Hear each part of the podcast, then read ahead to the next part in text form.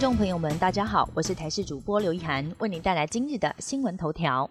台湾高铁二零二四春节疏运在今天凌晨零点开卖，开放定位之后的四分钟就完成了七万四千多张的车票定位，到十二分钟之内就完成了二十七万多张车票定位。统计开卖一个小时内顺利完成了五十八万九千多张定位，系统运作一切正常。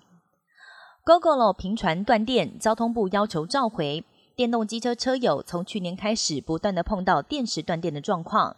时代力量党团在昨天召开记者会表示，相关案件至少有五百二十二笔，呼吁政府要参照相关汽车的定型化契约，明定电池服务的品质。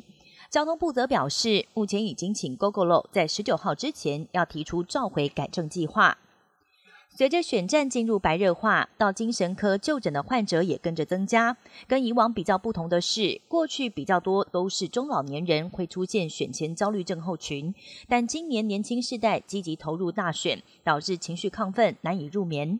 相较于中老年人，年轻族群的情绪系统还处于强势状态，比较容易冲动以及不稳定。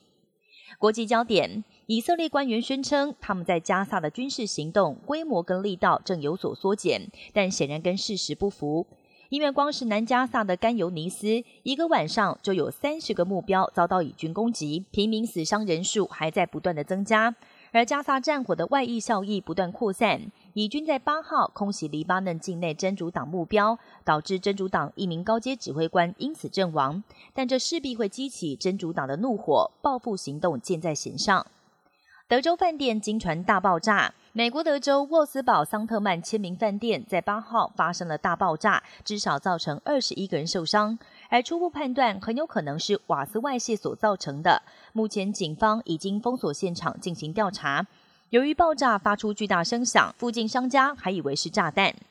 美国 NASA 跟民间合作打造的有准号月球登陆器，希望为人类重返月球铺路。没有想到，才升空就出现问题。火箭在八号升空大约七个小时过后，就因为失去大量燃料，太阳能板没有办法准确的面向太阳。如果失去供电能力，登月任务将无法再继续下去。